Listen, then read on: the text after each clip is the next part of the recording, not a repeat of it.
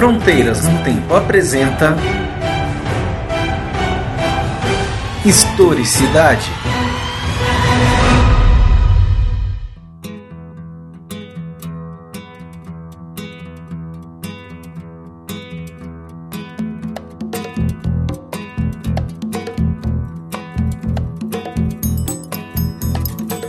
Ai, Xangô, Xangô, menino Da fogueira de São João Quero ser sempre o menino Xangô Da fogueira de São João Olá, você está em mais um Historicidade. Eu sou o César Agenor. E no programa de hoje nós vamos conversar sobre história da África e da cultura afro-brasileira. Para isso nós estamos recebendo hoje o professor Paulo Fernando Campbell Franco, que é graduado e mestre em História e é especialista no tema. Além disso, o professor Paulo Campbell é professor e coordenador do curso de História da Universidade Católica de Santos. Professor Paulo, prazer recebê-lo aqui Obrigado hoje. pelo convite, o prazer é todo meu. Nós temos aí a satisfação de conversar sobre esse tema que está intimamente relacionado a nós, Sim. né, que é a história da África e da cultura afro-brasileira. E eu já vou começar fazendo uma pergunta para que também o nosso telespectador saiba né, o que são esses estudos e como estão sendo feitos aqui no Brasil. É, faz 13 anos que nós tivemos a Lei 10.639, de 9 de janeiro de 2003, promulgada. Esta lei ela torna obrigatório o ensino de temas ligados à história da África e da cultura afro-brasileira em todos os níveis de ensino. No ensino fundamental, no médio e no ensino superior. Né? E nós praticamente não tínhamos muito contato com essa história, com essa cultura na África, e nós tínhamos muito uma visão que era a partir da Europa. Então, a partir de 2003, nós, consegui, nós começamos, a partir do Brasil, procurar esta história. Nesses últimos 13 anos, como você é um especialista no tema, o que, que se avançou? O que, que se construiu em torno de uma historiografia da África e da cultura afro-brasileira no Brasil? Bom, César, de fato, né, a, a Lei é, 10.639 de 2003, ela traz um grande incentivo, né, ela é um ganho político, um ganho pedagógico e traz um grande incentivo para que, né, a, a partir da obrigatoriedade do ensino da, de História e Cultura afro-brasileira, as universidades tomam para si né, a, a missão a, de não só na produção, mas de formar né, é, professores, enfim, nos cursos de licenciaturas, não só no- no- nos cursos de história, mas de antropologia, né, todos os cursos relacionados né, à área ah, das ciências humanas como um todo. E, ah, evidentemente, né, nós vamos ver aí nesses últimos 13 anos um, um aumento e um ganho significativo dessas produções.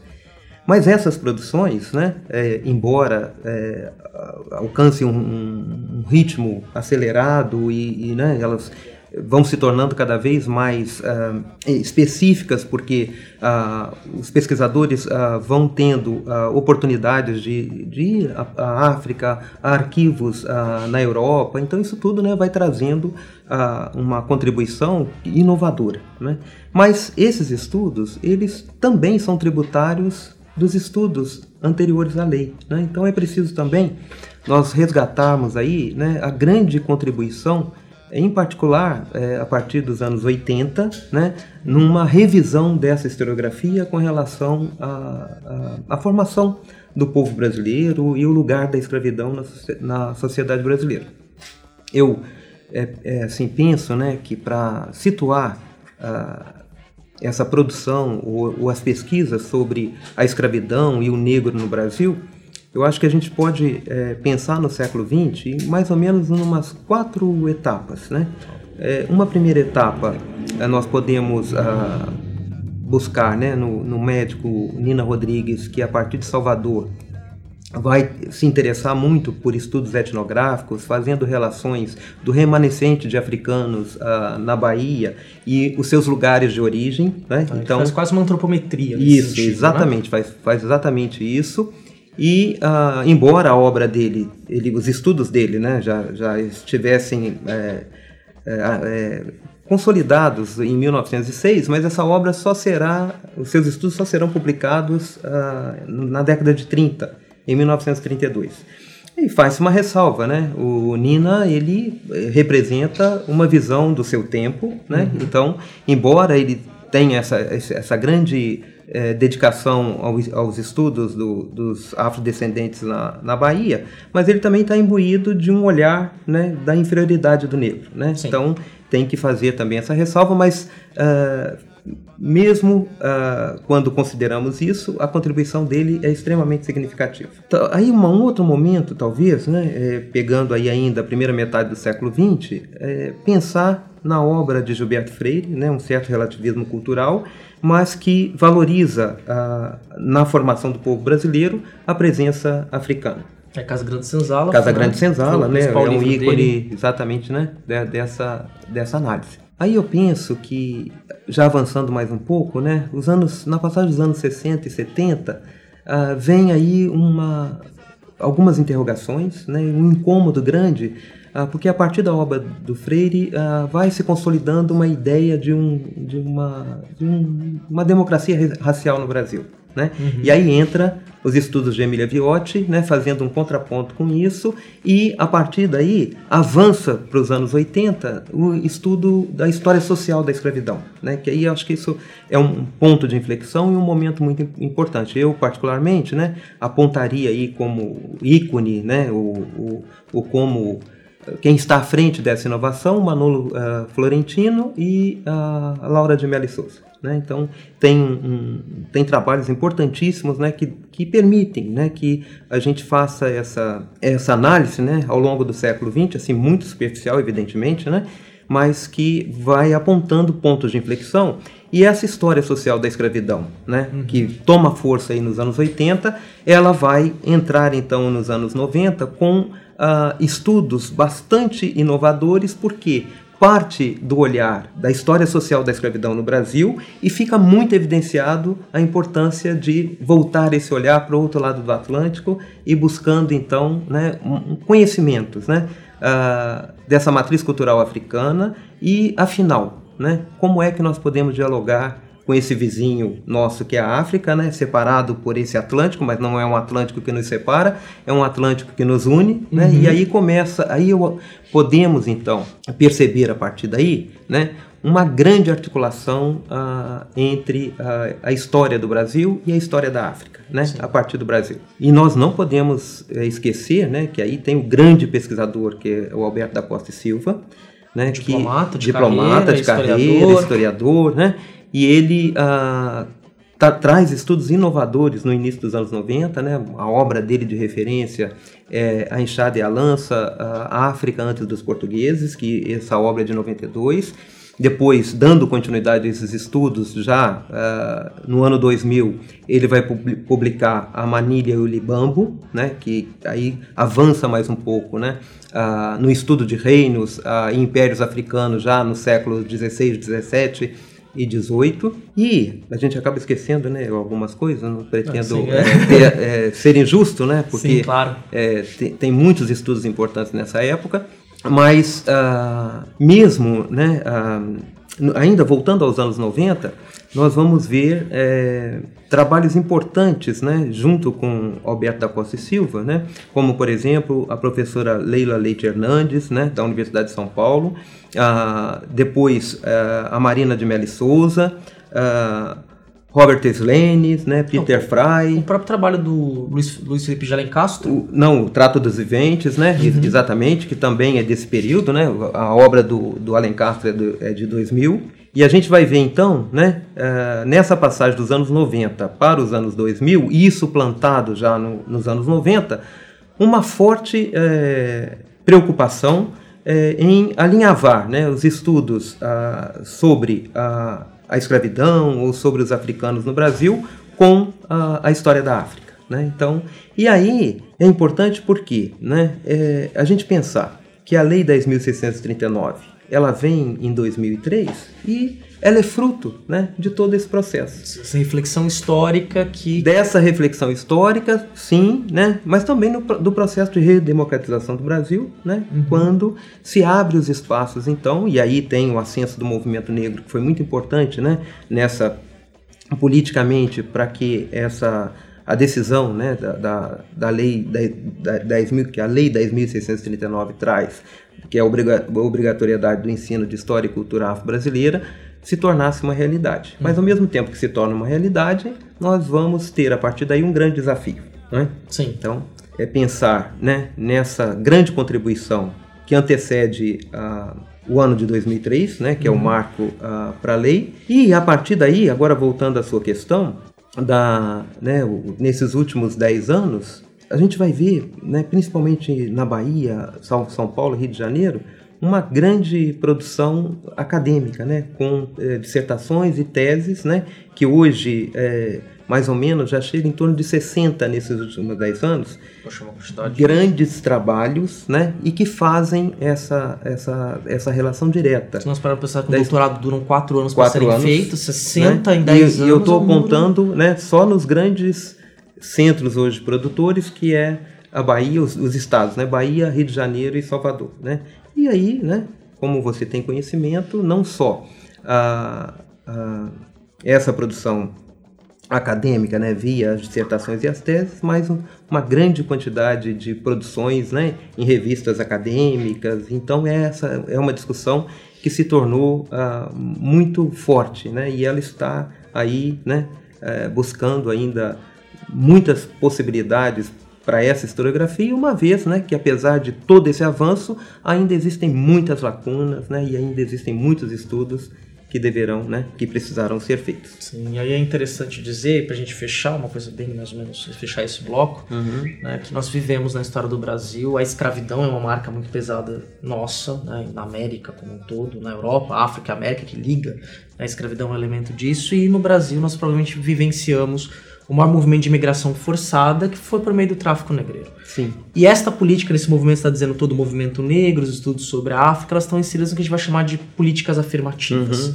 né, que vão tentar resgatar ou, ou reparar algo que o Estado não fez na abolição da escravidão, quando a escravidão era legalizada no Brasil, fazia parte Sim. da Constituição, do Código Civil, do Código Penal. Nesse sentido, qual que é a tua visão sobre as políticas afirmativas? É, acho que o primeiro ponto né, que a gente deve esclarecer é que as políticas de ações afirmativas elas são políticas reparadoras. Né? Então, ah, se faz ah, uma, um diagnóstico né, ao longo, no caso, né, ah, nós estamos nos referindo aqui às ações afirmativas em favor de afro, dos afrodescendentes, é, é feito né, um, um longo estudo, que esse estudo já tem é, muitos elementos que já, são, já, já estão postos, né, é, e observa-se então né, é, que ao longo do processo de formação do povo brasileiro, esse grupo afrodescendente ele fica excluído, quer dizer, a gente pode até falar de um não lugar do negro na sociedade brasileira, né, ao longo aí de todo o processo da nossa formação. Então, portanto, ao observar que historicamente, né, esses, esse grupo passa por um processo de discriminação negativa, é, ele então é alvo ah, de políticas de ações afirmativas, porque elas têm a, a característica de serem ra- reparadoras, né? Então, ah, e vão, vão reparar o que? Só o, o- todo o processo da escravidão? Não, por, no, no ato da abolição da escravatura e né, logo em seguida a proclamação da República, o negro sofre uma condenação, né? Sim. E essa condenação embora libertos, né, ela se dá por uma questão que é, que é muito recorrente na nossa sociedade ainda hoje. E que questão é essa? Né?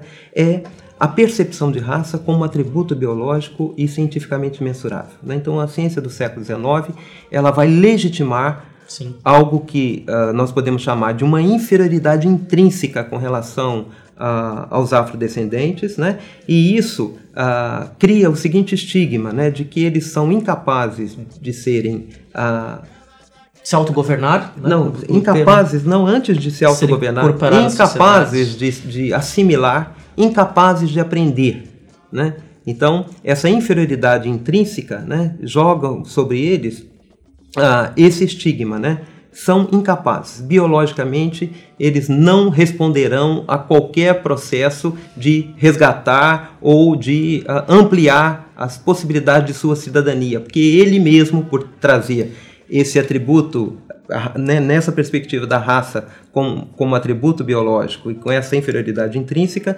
não não adianta né, investir, não adianta educar, porque ele não será capaz de aprender. Né? Então, Uh, a partir daí, é, e aí por isso nós dissemos né, que o, o, logo após a abolição e a proclamação da República, esse grupo está condenado.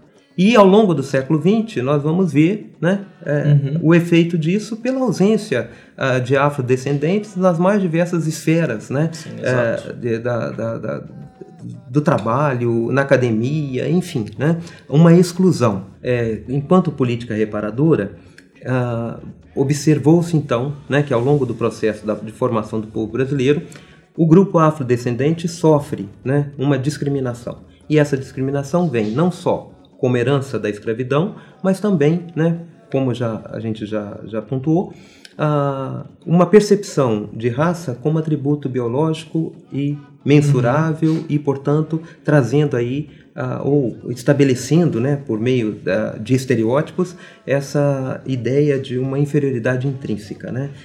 E, evidentemente, né, é, ao longo do século XX, mesmo uh, com todos os, os movimentos né, é, comandado por, pela liderança negra, os movimentos negros, né, na busca de, de, de, afirmação né, dessa identidade cultural e também né, ah, com uma proposta cultural para desconstruir essa ideia né, ah, que, uma vez tendo sido estabelecida, dessa inferioridade intrínseca. Né? Então, isso é uma luta é, extremamente é, árdua, né? mas que, mesmo lenta, ela trouxe é, bons frutos. Né? E estamos discutindo hoje, essa temática está na sala de aula, graças a, a, a esse ascenso dos, dos, movimentos negros, que traz para a gente né, esse ganho político, esse ganho pedagógico.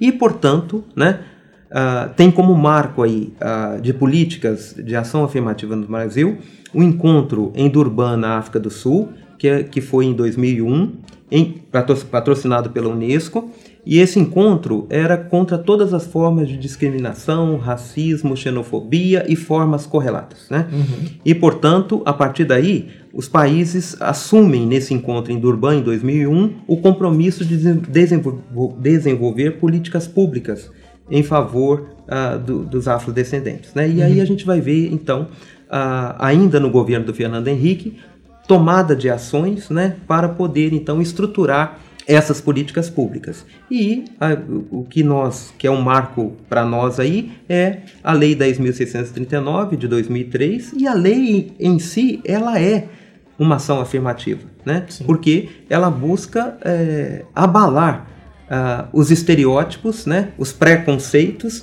criados ao longo desse tempo em função, né? De toda essa essa inferioridade intrínseca imposta para esse grupo. Então, a lei busca, por que levar a, a história e a cultura afro-brasileira para a sala de aula? Exatamente para levar o conhecimento, levar o conceito e desfazer o preconceito. E com isso se pretende, então, né, é, formar as novas gerações né, com o conceito, né, sem esse preconceito. Né? Então, isso é muito importante.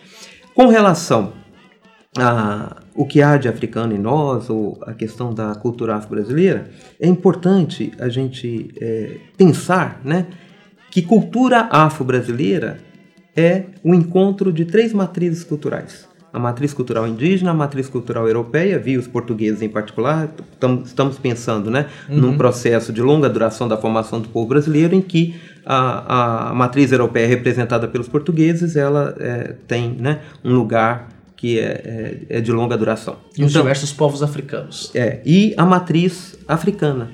Então, quando a gente fala em cultura afro-brasileira, nós estamos falando em cultura afro e o brasileiro, ele revela a matriz africana e a matriz indígena.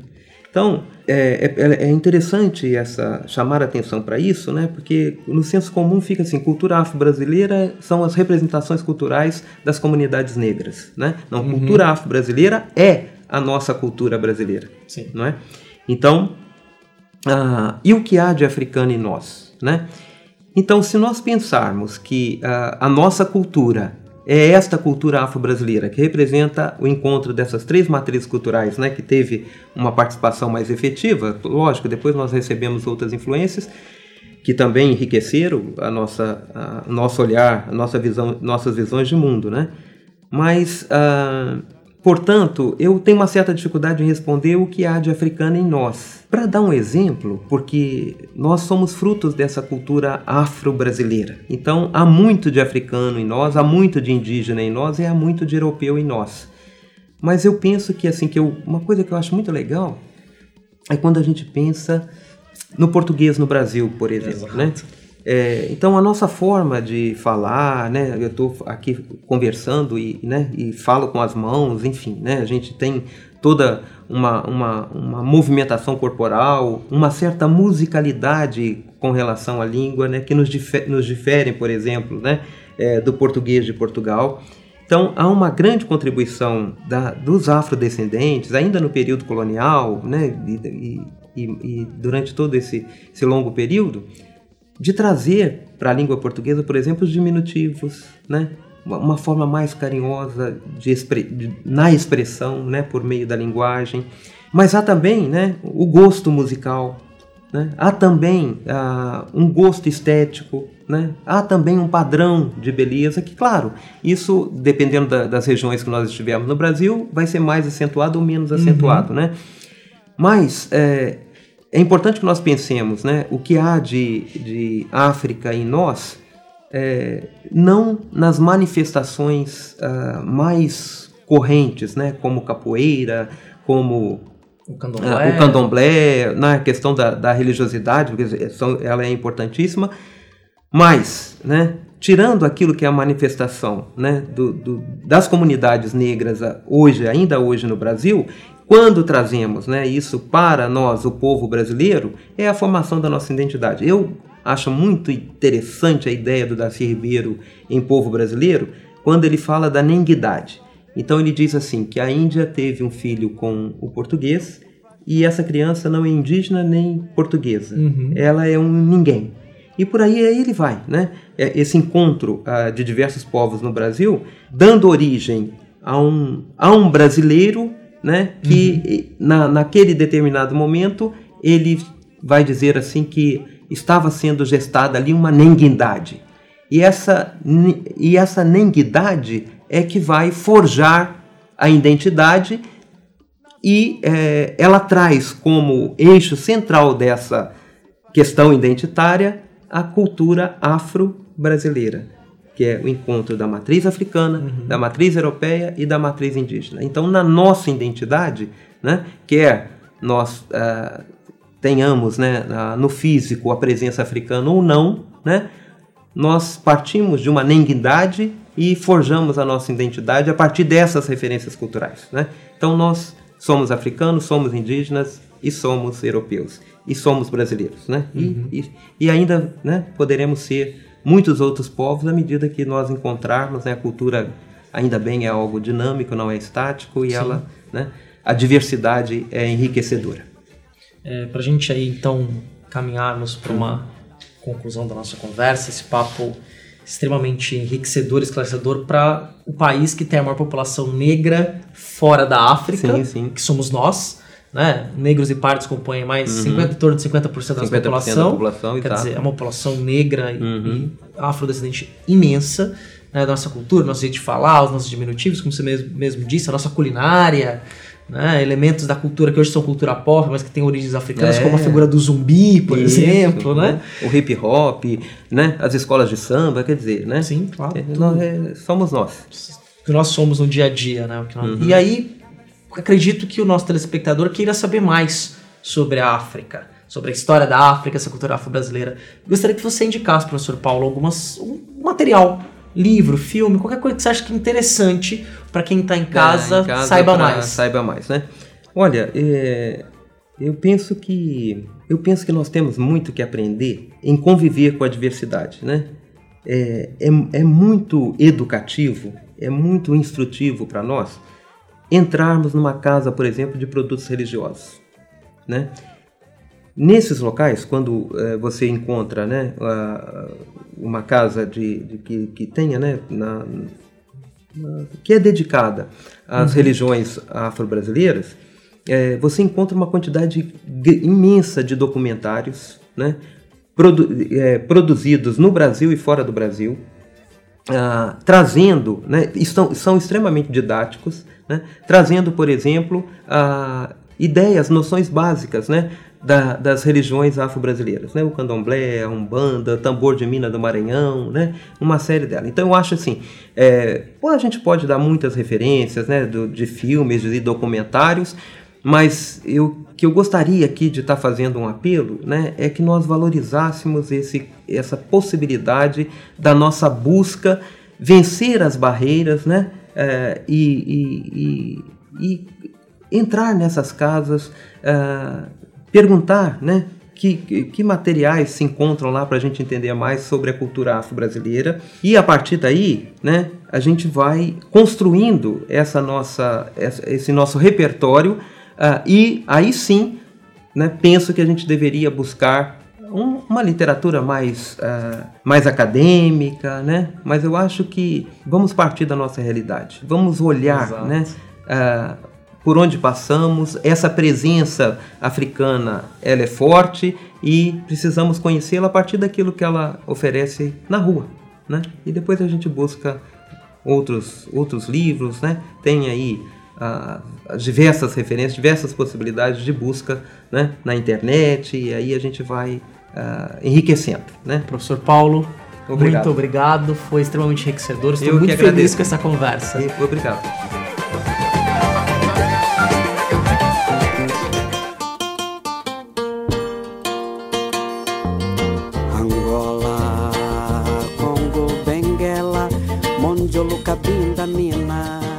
Espero que você tenha gostado muito desse papo maravilhoso com o Paulo Campbell sobre a história da África e da cultura afro-brasileira e tenha entendido que a, quando a gente fala de cultura afro-brasileira, nós estamos falando da nossa cultura. Não são só as manifestações culturais dos negros, dos afrodescendentes, mas sim as manifestações culturais do nosso dia a dia, da nossa cultura, porque há muito de África em nós. Se você quiser saber um pouquinho mais, tem alguns spins de notícia que eu toco nesse tema. Vai estar linkado no post desse episódio.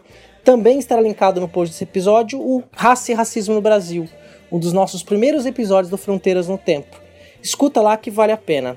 Se você quiser que nosso projeto continue avançando e apresentando novas atrações, você pode se juntar aos nossas madrinhas e padrinhos, nos apoiando a partir de um real por mês no Padrim, que é www.padrim com m no final.com.br barra Fronteiras no Tempo. Nos apoie, nos ajude. Né? Todos os nossos episódios, eles, é, todo o nosso apoio que vem dos, dos padrinhos e das madrinhas são para custear a edição do podcast e também manter o servidor do site antigo, que ainda está em atividade. Né? Logo, logo nós estaremos apenas no Deviante, mas os custos de edição permanecem. E nós estamos planejando também novas atrações. Né? E também a segunda temporada do Historicidade. Então, nos apoie. A gente conta aí com a sua ajuda e com o seu apoio se você gosta desse projeto com quanto você puder e quanto você quiser. A partir de 10 reais você já tem acesso ao grupo de WhatsApp dos padrinhos e madrinhas, que é um grupo sensacional, muito divertido, com conversas sérias e também coisas engraçadas. É um, um, lugar bem interessante. Que o tema principal é a história, né? E algumas discussões atuais. Então convido você, você e você a nos apoiar no Padrim. Nós estamos agora, né, com uma proposta de episódio especial, que é um episódio na qual os nossos ouvintes indicam momentos do Fronteiras no Tempo que eles acharam mais marcantes para eles. Seja de momentos que eles tenham rido, momentos que eles tenham refletido ou até os olhos ficaram suados. Vocês têm é, até o dia 27, mas se você está escutando aqui né, no Historicidade, então você tem até 1 de maio para nos mandar ou um áudio do WhatsApp ou texto pelo WhatsApp também, ou um e-mail, na qual você vai indicar, olha, episódio 5, minuto 10 ao minuto 12. Se quiser mandar por áudio, explicando por que você quer, um áudio até uns 3 minutos, a gente publica teu áudio no episódio também, você participa do episódio. Então é um compilado dos melhores momentos do Fronteiras no Tempo, feito pelo nosso ouvinte. Né? Então até dia 1 de maio de 2018, você pode mandar então a sua indicação. Mandar para onde? Para o nosso WhatsApp, que é 13 99204 0533. Vou repetir o número, tá?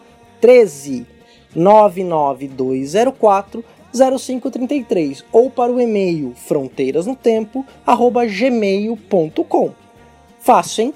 13992040533 fronteirasnotempo@gmail.com. Manda aí tua mensagem, participa do nosso episódio. Vamos ver se vai dar certo. Já recebemos algumas indicações.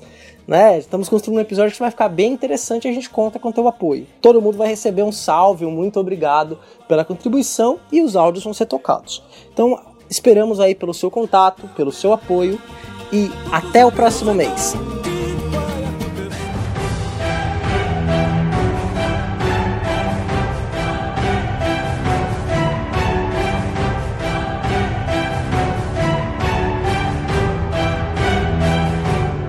Você ouviu Historicidade. Esse programa foi apoiado originalmente pelo Instituto Realizar. Edição Talkencast. Edições e produções de podcast.